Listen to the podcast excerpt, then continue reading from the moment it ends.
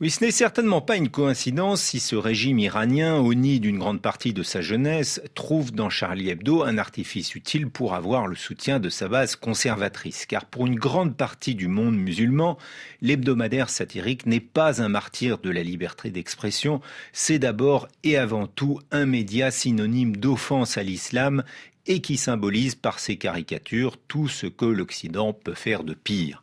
Sauf qu'en l'espèce, même aux yeux de ses détracteurs, Charlie Hebdo n'est pas le journal qui s'en est pris à la figure du prophète, comme cela lui avait été reproché par les islamistes en 2006 lors de la publication des douze caricatures de Mahomet tiré du journal danois Posten. Non, en 2023, près de 17 ans après les premiers dessins, 12 ans après la publication d'un numéro Sharia Hebdo et 8 ans jour pour jour après la tuerie des frères Kouachi, c'est le journal qui vient de publier une dizaine de caricatures ayant brocardé un personnage dont la sainteté reste à démontrer, l'ayatollah Ali Khamenei. Donc, sauf à considérer que le guide suprême de la République islamique équivaut par son rang et sa puissance au prophète lui-même, il ne saurait être ici question de blasphème.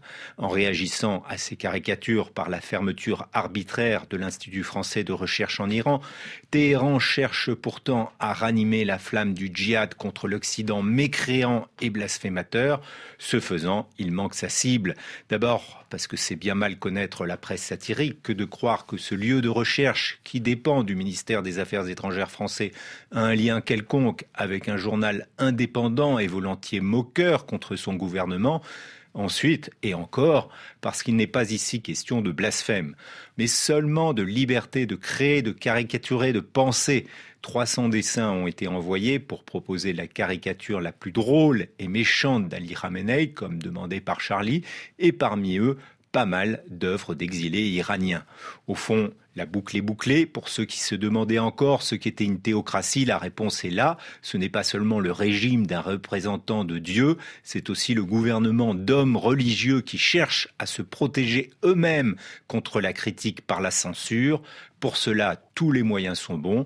La prison ou l'exécution pour les opposants et l'intimidation pour la presse étrangère, comme Charlie Hebdo, qui a encore pu le mesurer cette semaine en constatant que son site avait été piraté.